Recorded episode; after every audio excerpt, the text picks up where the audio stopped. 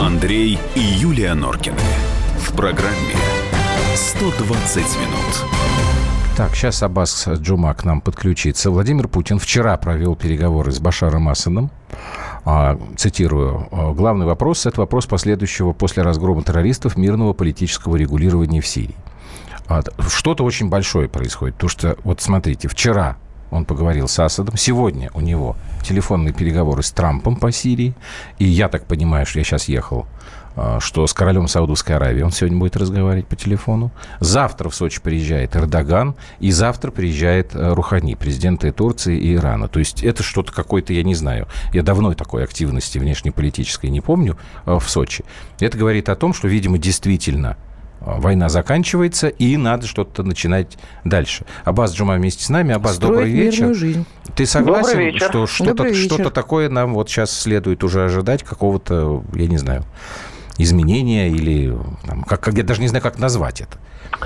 Ну, смотрите, как я э, для себя да, вывел эту позицию. Значит, э, как мне кажется, война, конечно, не заканчивается. Есть еще много проблемных регионов. Взять тот же Идлиб, например, искусственно перенаселенный.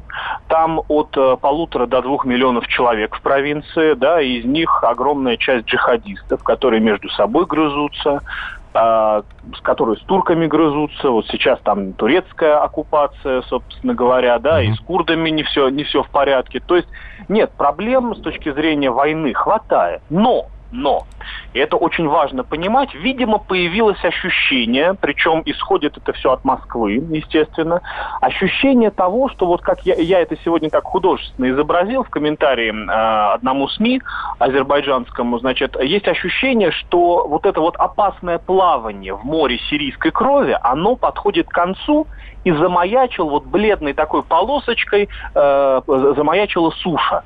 И вот сейчас готовится с точки зрения как бы войны, понятно, надо уничтожать террористов, надо очищать сирийскую землю от оккупантов, да, и так далее, но также надо еще и подго- подготовиться к высадке на сушу, к жизни в других условиях. А как дальше? А как люди будут уживаться, да, вот, собственно говоря, палачи и их жертвы? А как пригласить и вернуть назад огромное количество сирийцев уехавших, да?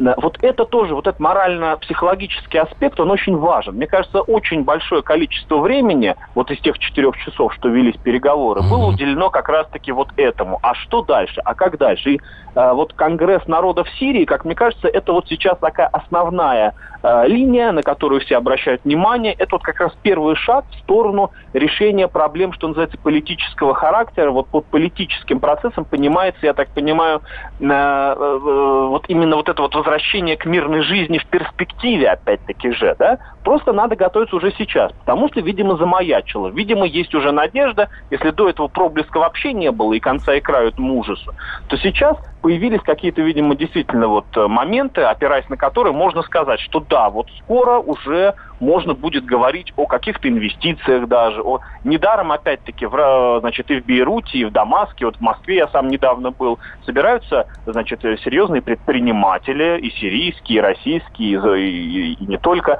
и решают вопросы уже такого прямого характера, а куда инвестировать, а что в Сирии можно восстановить, а кто этим будет заниматься. Казалось бы, да, преждевременные разговоры, но они начинают, э, они начинаются э, они ведутся сейчас, понимаете? Мгм. Вот, и это тоже очень показательно. У меня только вопрос вот какой. Я понимаю, что инвестиции, экономика и прочее, прочее, но все это не жизнеспособно, на мой взгляд, если э, м, не будет понимания, как установить порядок, который будет гарантировать каждому Ну, гражданину если, Сирии если останутся палачи и а, жертвы. бе- безопасность. Как, как, значит, там должен быть очень жесткий диктат. Вот сейчас я- на первом да. этапе. Я- Возможно, я по- пойдет поэтому- ли на это э, э, глава государства, потому что его Мгм. и так обвиняли, э, Ну собственно, да, в этом. Он уже был палачом. Да, Мгм. Аббас, пожалуйста. А, я поэтому и сказал, что война-то не заканчивается. Действительно, говорить преждевременно о чем бы то ни было, пока идет война, пока есть люди, не сложившие оружие, пока есть группировки, а, которые не желают идти на перемирие, да, даже вот там той же Восточной Гути продолжаются э, бои. И, э, в принципе, нет, диктат, э, э диктат не нужен, достаточно страны-гаранты, которые находятся, физически находятся на территории Сирии и своим физическим присутствием на территории Сирии обеспечивают так или иначе так... э, мир и какую-то и возможность э, переговоров, этих, переговорного процесса. Ну, у этих стран-гарантов, которые там присутствуют, у них э, друг с другом столько разночтений.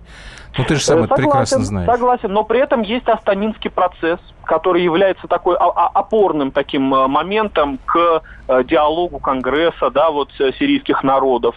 А такой вот э, некий, да, вот э, процесс такой уникальный, да, где, э, представ... где свои интересы выражают три главные страны гаранта – Турция, Иран, Россия. Ну, мне Это очень, важно. Мне очень как-то сомнительно, что в арабской стране вот эти демократические посулы, вот эти, они будут как-то действенны, потому что, как показывает показывает практика, ты знаешь это прекрасно сам, а все-таки э, Восток дело тонкое, и его нужно держать э, в узде, будь то вера, будь то оружие, э, что угодно. Я пока не вижу этой истории. А вы понимаете, суть-то в том, что э, никто не видит, да, никто не видит, видит только некое очертание, некий образ в тумане, да, а э, чего-то явного, чего-то такого прорывного нет пока и быть не может. Но мы начинаем уже говорить о каком-то процессе, опираясь на то, что Москва увидела контуры этого чего-то. У нас выбора нет.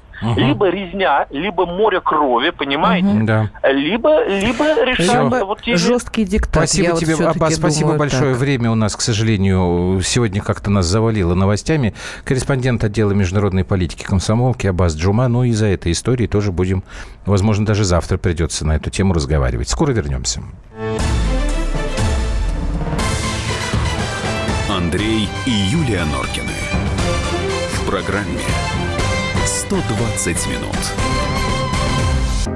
можно бесконечно смотреть на три вещи. Горящий огонь, бегущую воду и телевизор. А телевидение можно еще и бесконечно слушать в нашем эфире.